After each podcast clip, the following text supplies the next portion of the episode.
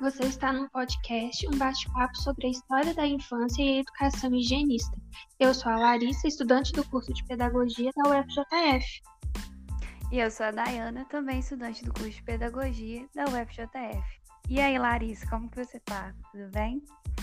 Tudo bem, e você? Também tô bem. Vamos começar o nosso bate-papo, então? Vamos.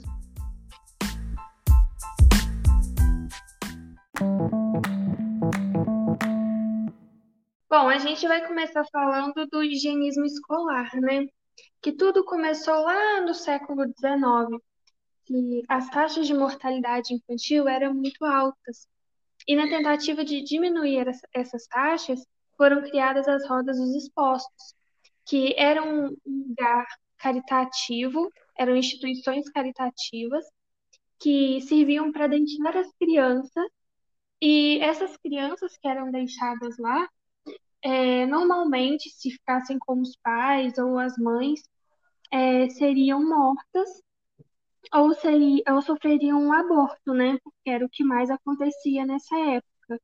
Não é isso, Dayana? Larissa, isso mesmo. Vale lembrar também que a roda ela foi criada lá na França, em 1758. Então, esse movimento da roda dos expostos foi algo que aconteceu assim em toda a Europa e também nas Américas. E aí a roda, ela era um cilindro, né, com um recipiente, recipiente voltado para a rua. Então eles colocavam as crianças ali e quando girava é, a roda gira, girava em torno do seu próprio eixo e a criança era direcionada para o interior do estabelecimento.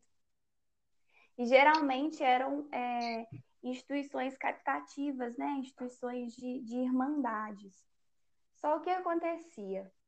Quando colocavam essas crianças, né, Larissa, dentro dessa roda, dentro dessa roda, é, essas crianças, passar de um tempo, elas morriam também.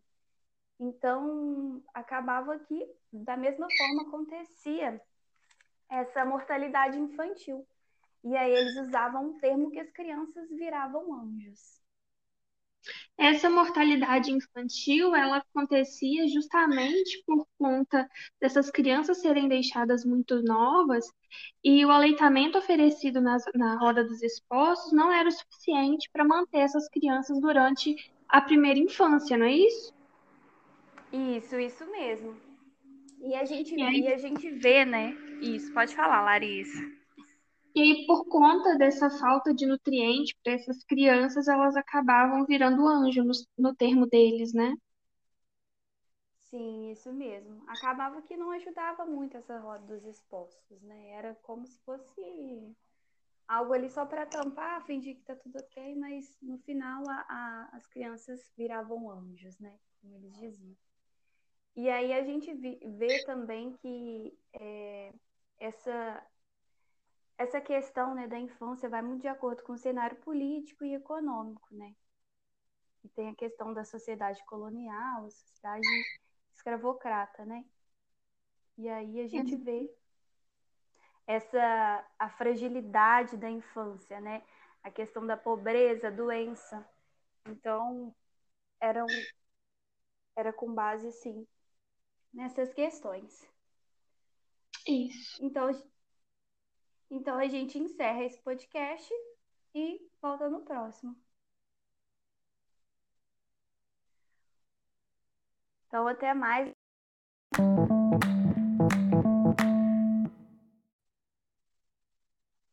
Olá, você está no podcast Bate-Papo sobre a História da Infância e a Educação Higienista.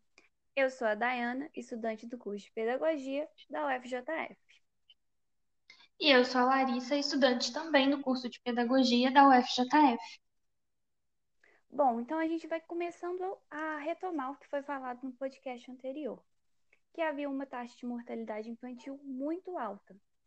E com a instauração da República, essa taxa infantil, não é mesmo, Larissa, ela se tornou intolerável, segundo as novas sensibilidades e exigências civilizatórias. Então, isso, essa mortalidade infantil é, ela acabou sendo uma ameaça para a construção de nação. E aí gente, surgiu essa necessidade de proteger a saúde da infância, a educação e a nação, com essa justificativa da construção da nação. E, e com isso, né, com essa necessidade de proteção da, da infância, né, que é muito relevante, significativo, para pensar da, das altas taxas de, de mortalidade infantil, vieram os médicos higienistas. E esses médicos, eles estavam sensibilizados com o problema da infância, né? E essa, e, mas com isso, eles pensavam também nessa construção de nação. E era essa questão do cuidar, né? Dessa proteção à infância, ela era balizada com relação ao capital humano e o progresso social. E para isso, os médicos eles começaram a pensar é, na função de promover uma assistência à saúde de crianças e, e mães. E nós vemos, né, Larissa, que foi pensada, aí começou a pensar uma educação para mulher, mas era uma educação voltada por, para o cuidado, cuidado, né, o cuidado dos filhos e não assim uma educação pensando na emancipação feminina, né?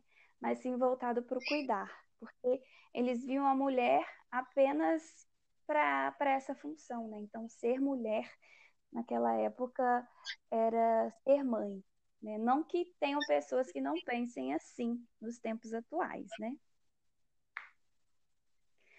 Quer fazer algum comentário? É, mas essa educação pensada para as mulheres era priorizando as crianças, né? Para que essas mulheres conseguissem criar suas crianças e assim a roda dos esposos seria deixada de lado, né? Essa educação é, para as mulheres era muito mais voltada para a criança do que para a própria mulher, na verdade, né? Não era uma educação emancipatória, assim, né? Que, que é, falasse do, do problema feminino ou da questão do machismo, como hoje em dia a gente vê, mas era uma educação mesmo é, voltada para a maternidade, voltada para a mulher conseguir manter suas crianças, né? E, e a gente vê que hoje em dia isso tem mudado aos poucos, né? Sim. E outra questão, Larissa, assim, que eu, que eu vejo é que é como se se isso fosse um problema assim relacionado a ah, você não cuida bem do seu filho, a culpa é da mãe, né? Não, eu acho que isso pode até ter acarretado esses pensamentos que ainda a gente tem na nossa sociedade, né? O filho não é bem cuidado é por conta da mãe. E a gente esquece os outros fatores, né? Econômicos, sociais, tem a questão do pai também, né? Do papel masculino, é, do pai não do papel masculino, mas assim, desse, dessa questão assim do também do, do abandono, né? Dessa questão que é focada mais na mãe. Né? Exatamente, são pensamentos extremamente machistas que a gente consegue perceber é, nos tempos atuais, né? Não ficaram só lá atrás, mas foram resquícios que ainda temos hoje em dia, né? Desse pensamento machista, dessa questão que o filho é da mulher, né? O pai não, não tem muito, muita culpa. Isso, também acredito que sejam resquícios já desde essa, essa época. E aí, Larissa, quando a gente fala também desses médicos e higienistas, a gente teve um, um médico que foi muito importante na nossa sociedade brasileira, que foi o Moncorvo Filho, né? Porque na época não se pensava essa questão da infância, então não tinha assim é, um lugar para essas crianças, né? Um olhar para essas crianças, para essas crianças abandonadas, né? E esse médico ele ele formulou um modelo é, institucional que que representasse, né? A percepção dos médicos da época sobre as crianças e a forma adequada de proteger essas crianças. É... E aí ele criou né, um, um instituto dele, né, do Moncorvo Filho. É...